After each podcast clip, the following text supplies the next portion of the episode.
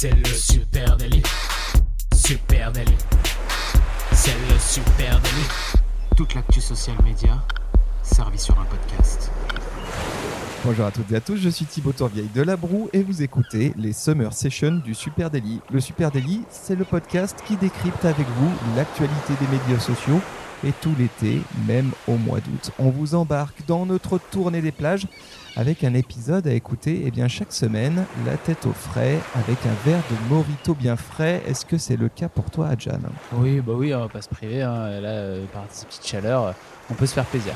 On peut se faire plaisir. Qu'est-ce qu'on se dit aujourd'hui? Qu'est-ce que tu as? Euh, Bah allez, je démarre. Alors, euh, moi aujourd'hui, je voulais vous parler du premier festival d'influenceurs euh, en France. Alors, je sais pas si vous connaissez euh, les festivals TubeCon, je crois que ça se prononce comme ça.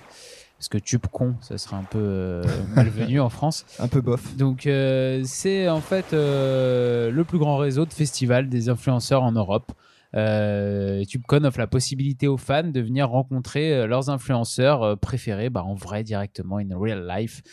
Donc euh, pour la première fois, ça va se passer en France, parce qu'ils en ont déjà dans pas mal de capitales européennes. Il y a 10 capitales en Europe, je crois déjà, où il y a eu des festivals TubeCon. Et là, c'est la première fois que ça vient en France, et ça va se passer à Toulouse, à La Beige, plus précisément les 7 et 8 septembre, si vous avez envie d'aller y faire un tour. Et on va retrouver euh, 80 influenceurs hein, quand même, euh, soit YouTube, soit Instagram, soit TikTok. Et le festival tourne autour de cinq thématiques. Donc euh, la première, c'est le gaming et le e-sport. La seconde, la- tout ce qui est beauté et lifestyle. Euh, où clairement, toi, t'aurais pu avoir ta place. Tu Ouais, c'est je vrai. trouve. Euh, Je suis surpris qu'il m'ait pas encore invité. Ouais. Troisième, euh, troisième catégorie, le divertissement. Euh, quatrième, sciences, technologie et société. Et cinquième, le sport. Donc, euh, vous allez, si vous y allez, vous pouvez donc, euh, par exemple, affronter des gamers sur des parties de jeux vidéo. Vous pouvez, par exemple, avec les influenceurs sportifs, bah, il y a un influenceur freestyle. Vous allez pouvoir faire des 3 contre 3 baskets contre, lui et sa, contre lui et sa team ou participer même à des ateliers création avec des influenceurs, par exemple beauté ou lifestyle. Enfin voilà, il y a tout un tas d'ateliers qui sont mis en place en fait, qui ont été mis en place à la fois par les organisateurs du, festival et par euh, les influenceurs eux-mêmes pour accueillir leur communauté euh, sur des espèces de stands, des échanges. Il y aura aussi bien sûr des séances de dédicaces, euh, des conférences, des débats autour de l'influence marketing. voilà, il y a plein de, il y a plein de choses. Donc tout est bon hein, pour faire un bon festival de rencontres entre des communautés et des stars des réseaux. Et euh, bah, pour info, le pass en ligne coûte 25 euros et puis là, sur place, vous devrez payer 35 euros pour accéder euh, au festival. Ce qui sera intéressant à suivre, c'est de savoir quelle place prennent les euh, TikTokers et TikTokeuses euh, au milieu de ce festival. Parce que Ils récemment, invités, en il- tout cas. euh, récemment, il y a eu le VidCon euh, à, euh, je crois que c'était en Californie, euh, donc euh, le- un gros festival euh, des euh, content créateurs vidéo et euh, les, euh, la communauté TikTok s'est vraiment emparée de l'événement, donc euh, affaire à suivre. hein. Je Ça pense que c'est des signaux intéressants qui permettent de se rendre compte euh, euh, ce qui se passe euh, en termes d'interaction avec le public et de savoir Mm. si ces euh, nouveaux influenceurs prennent prennent le devant. Puisqu'on parle de TikTok, de, on n'a pas trop, t'as pas trop parlé de Twitter hein, ni de Facebook, mais moi j'arrive avec une campagne assez assez cool qui qui est lancée par Twitter et qui met en avant l'authenticité brute de ses utilisateurs par rapport aux autres plateformes. Ah, J'insiste sur le brut, hein, c'est quand même la signature de la plateforme. Et d'ailleurs, pour Twitter, hein, ces utilisateurs, ils sont uniques euh, et surtout, ils sont vraiment eux-mêmes sur Twitter hein, quand ils se sentent obligés parfois bah, de mettre un peu euh, d'eau dans le vin sur d'autres plateformes. Euh, et du coup, ils lancent une campagne que je trouve très originale qui s'appelle Me on Twitter. C'est une campagne d'affichage hein, dans le métro et, c'est assez rigolo parce qu'il y a un certain nombre d'affiches qui sont faites à base de tweets, évidemment. Et évidemment, ce sont des affiches qui sont plutôt à tendance humoristique. Alors, tu vas en avoir une où tu vas avoir euh, d'un côté un, cheval euh, ultra majestueux, et puis de l'autre un espèce de canasson avec un sourire moqueur, et avec le texte qui dit, eh bien, d'un côté, moi sur Instagram contre moi sur Twitter. Euh, T'en as d'autres assez marrantes. T'en as une autre qui dit, regarde moi sur Facebook, regarde comme ma vie est belle, coucou maman, et moi sur Twitter, oh mon Dieu, c'est pas possible ce que je fais à l'âge adulte, c'est vraiment effrayant. Euh, et donc euh, là, ce qu'il y a de marrant, c'est que ce que veut euh, signifier Twitter, c'est que bah, sa communauté, elle se sent plus à l'aise et peut-être plus elle-même quand elle est sur sa plateforme plutôt qu'ailleurs. En gros, que t'as pas besoin de travestir la réalité sur Twitter. Elle peut être brute, elle peut être brute de décoffrage à 100%, quitte parfois à être un peu choquante. Autre autre exemple, c'est un sujet un petit peu plus grave cette fois-ci avec un tweet montrant un drapeau arc-en-ciel et puis à côté un drapeau rayé noir et blanc, un peu comme le drapeau breton, avec d'un côté moi sur Twitter, de l'autre moi sur Facebook. Et là peut-être aussi l'idée c'est de souligner euh, eh ben, euh, que certains utilisateurs se sentent plus euh, à l'aise pour exprimer leur identité sexuelle sur Twitter que sur Facebook, qui est devenu un lieu effectivement autour de la famille, autour de la communauté personnelle. Oui, je pense que Twitter, c'est à la fois un formidable outil d'expression. C'est une plateforme avec une on peut jouir en tant qu'utilisateur d'une liberté d'expression peut-être euh, hors du commun, euh, qui existe nulle part ailleurs.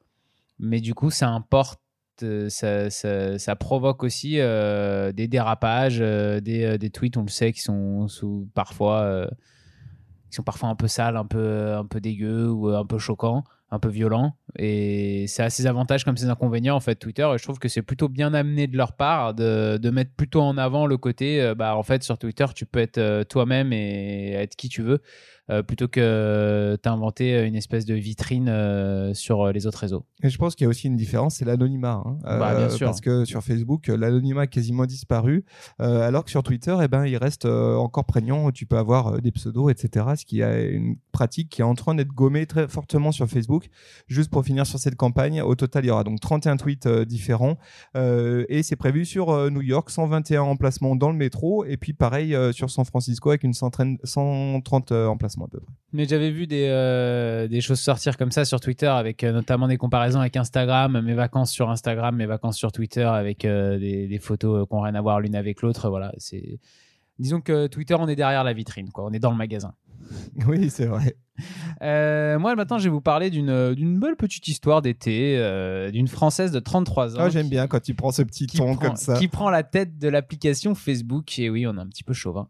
Euh, c'est oui, une Française, donc originaire de Sète, qui s'appelle Fiji Simo, qui va diriger les développements de l'application Facebook. C'est un peu, euh, voilà, c'est un peu la belle histoire. Elle est, c'est la fille d'un- d'une commerçante euh, et d'un père pêcheur. Euh, elle a réalisé un master en management à HEC. Elle est aussi passée par UCLA, donc en Californie. Et elle a d'abord travaillé euh, chez eBay avant de, s'engager chez Facebook euh, dans la publicité mobile du site, avant de devenir vice-présidente responsable de la vidéo, des jeux et de la monétisation chez Facebook. Euh, bien sûr, maintenant qu'elle arrive euh, à la direction euh, du développement de l'application, elle va avoir des, grosses responsabilités, des gros objectifs. Son premier objectif, bah, tout simplement, ça va être de rendre l'application Facebook plus intime, avec plus de place pour la messagerie privée, c'est ce qu'elle annonce. Euh, le but hein, final étant surtout de plaire à nouveau à une audience euh, Facebook que, que Facebook a du mal à garder, qui, qui boude un peu l'application et le- la plateforme, c'est les plus jeunes, hein, tout simplement.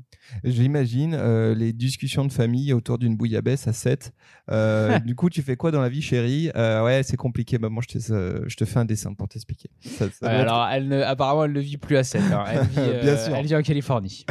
Euh, bon, ça c'était pour Facebook. Côté Instagram, et ben, euh, on teste des nouvelles choses euh, en cet été avec notamment les stories qui parlent de vous. Stories about you. C'est une trouvaille qui a été faite par Jen Manchun Wong. Vous la connaissez, cette Jen Manchun Wong, parce qu'on en a déjà parlé. Il s'agit d'une experte en ingénierie inversée, en reverse engineering. Et le principe, c'est que, en gros, elle rentre dans l'application elle va creuser dans le code et elle détecte eh bien, des fonctionnalités qui sont pas encore sorties et qui sont en test, hein, qui sont en test dans la plateforme. Et elle en a trouvé une qui est vraiment cool, qui sans doute sortira, hein, qui est une nouvelle sélection, section qui va répertorier toutes les stories dans lesquelles un utilisateur a été mentionné ou marqué.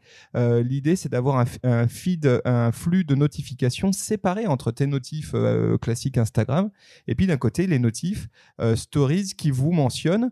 Évidemment, la, fonctionnalité n'est pas encore sortie. On, sait en général que quand Jen Manchung Wong fait ce genre de trouvailles, eh bien, il y a toujours quelques jours, semaines avant que ça sorte, mais en général, ça sort. hein. et donc, ça, ça sera vraiment utile. Je trouve que c'est cool. On a de voir ça parce que cette option, elle va, elle va être super utile pour eh bien les utilisateurs de haut niveau hein, qui, euh, eux, ont euh, 3 tonnes de mentions, de notifications, etc., qui ont parfois du, du mal à suivre et euh, où tout se mélange en fait dans un fil de notifs.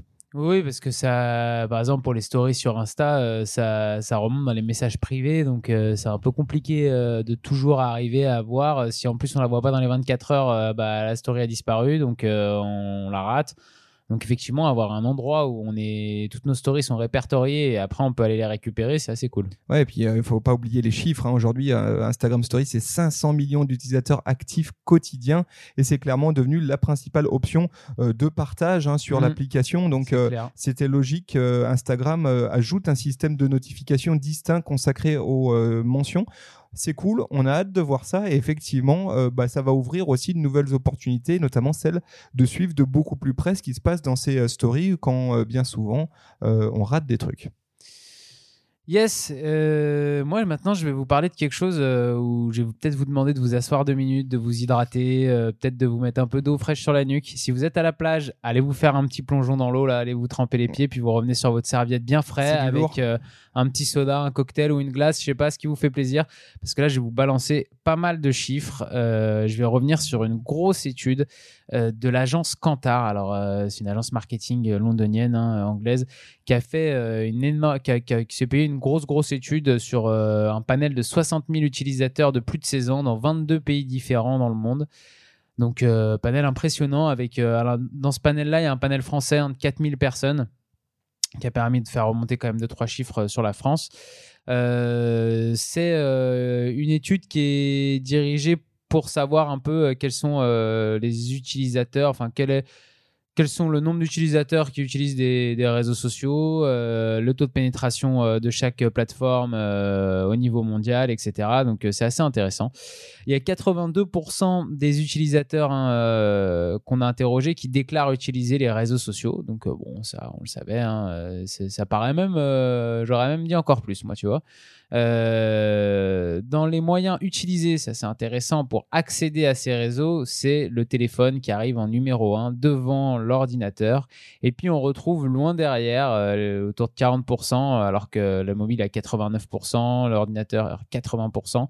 On retrouve loin derrière, loin derrière, vers 40%, les tablettes et les TV connectées. Alors ça, les TV connectées, tu vois, je pensais pas que c'était autant utilisé. Et, euh, et puis à 13%, les montres. Donc euh, les montres, c'est pas top pour aller, pour aller scroller sur Facebook. Les taux de pénétration maintenant des, de ces réseaux-là par pays, et la France est assez loin, avec 70% de taux de pénétration au final, euh, autour de la 20e position à peu près, loin derrière le Brésil qui est en tête avec 90% de taux de pénétration sur son marché euh, des réseaux sociaux, devant le Mexique et l'Argentine. Donc euh, apparemment, l'Amérique latine... Et très très social. ah ouais, très très très très social media. Par réseau maintenant et mondialement, Facebook est largement en tête. Euh, avec un taux de pénétration des marchés de 48%. Donc euh, Facebook touche quasiment euh, un utilisateur sur deux, une personne sur deux. YouTube est à 41% en deuxième position. Instagram troisième avec 28%. Puis Twitter avec 16%. Cinquième, Moments de WeChat, les Chinois avec 11%. Snapchat est que sixième avec 10%, septième Pinterest avec 7%, puis Weibo avec 6%, et enfin LinkedIn avec 6%.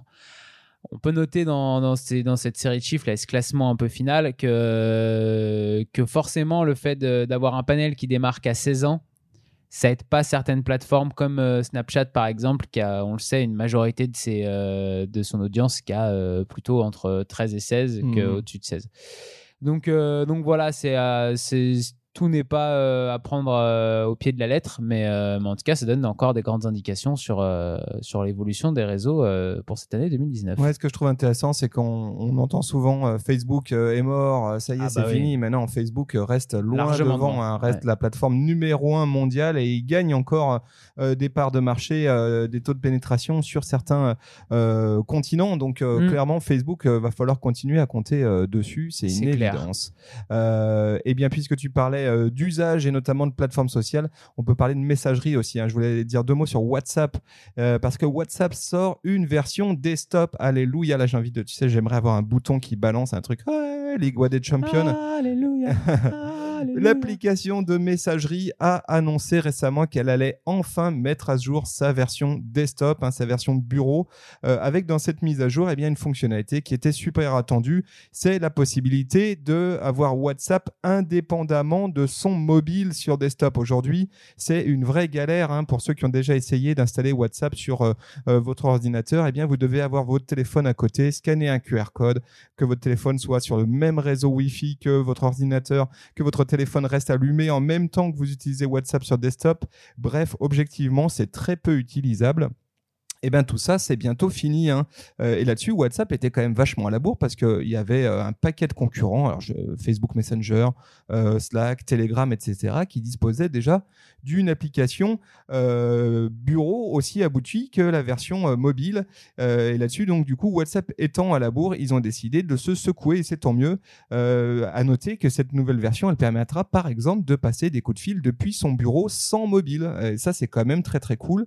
Et par extension, elle permettra d'avoir WhatsApp installé sur plusieurs téléphones ou sur plusieurs euh, ordinateurs simultanément. Pareil, ça c'est une galère aujourd'hui. Quand tu as deux téléphones, eh bien, tu peux pas avoir le même compte WhatsApp sur chacun de ces deux téléphones, ce qui semble logique et aberrant à la fois. Ouais. Euh, et donc là, WhatsApp est vraiment en train de changer de ce côté. On parle aussi d'une version iPad euh, qui est prévue pour la rentrée. Ça, c'est très très cool. Et, et je trouve, alors vous vous dites pourquoi, euh, qu'est-ce qu'on en a à faire de WhatsApp sur desktop? Eh ben si, vous en avez à faire parce qu'en fait, on- n'arrête pas de le dire, hein, le conversationnel est en train de se déplacer dans la messagerie privée. Donc les WhatsApp, les Messenger, etc. vont devenir centrales. Et à un moment donné, eh ben, c'est quand même plus intéressant de travailler toute la journée sur son desktop plutôt que sur son mobile. Exact. Euh, et évidemment, si vous êtes en agence, eh ben bientôt vous allez intégrer WhatsApp dans vos outils de CM et vous les aurez sur grand De écran. toute façon, si vous comprenez pas ça, c'est que vous n'avez sûrement jamais fait de modération de commentaires. Et si vous en avez fait ne serait-ce qu'un tout petit peu, vous comprendrez que c'est beaucoup plus simple de, d'être depuis son ordinateur euh, pour pouvoir gérer du conversationnel et répondre à des utilisateurs. Plutôt que de passer la journée sur son téléphone euh, à répondre aux messages, c'est quand même euh, bien plus pratique. Ouais, et puis WhatsApp pour le SAV, le service conso, tu vas pouvoir balancer Ah des oui. pièces jointes qui sont sur ton ordinateur, tu vas pouvoir envoyer des contenus. C'est quand même assez génial. On a hâte que ça soit fait. hein. Exactement. On vous souhaite. euh, T'avais rien d'autre? Ouais, non, ça y est, Non, moi je bon. suis, je, suis, On re- je suis arrivé au bout de mes news. On retourne se baigner. Ouais, on retourne se baigner parce qu'il fait chaud et qu'on est quand même à la plage. Euh, on se retrouvera dans le bassin d'Arcachon la semaine prochaine et euh, on vous souhaite euh, une belle fin de semaine, un bon week-end et on se retrouve la semaine Et prochaine. attendez, n'oubliez pas de nous envoyer des photos de vacances. Ouais, on les attend, vos On photos de vacances. Genre, vous faites vos timides, vous- mais vous n'êtes pas obligé de vous montrer en maillot de bain. personne n'est en vacances. Ah, ça se trouve, c'est ça. Personne n'est en vacances. bureau. Euh. On vous euh, embrasse, on vous donne rendez-vous la semaine prochaine pour une nouvelle Summer Session du Super Daily. D'ici là, on se donne rendez-vous sur Twitter, Facebook, Instagram, LinkedIn, arrobase Supernatif. Supernatif. Et si ce podcast vous plaît, n'hésitez pas à le partager avec un copain et nous mettre une petite note, ça nous ferait très plaisir. Allez, ciao, Merci ciao. à vous tous, salut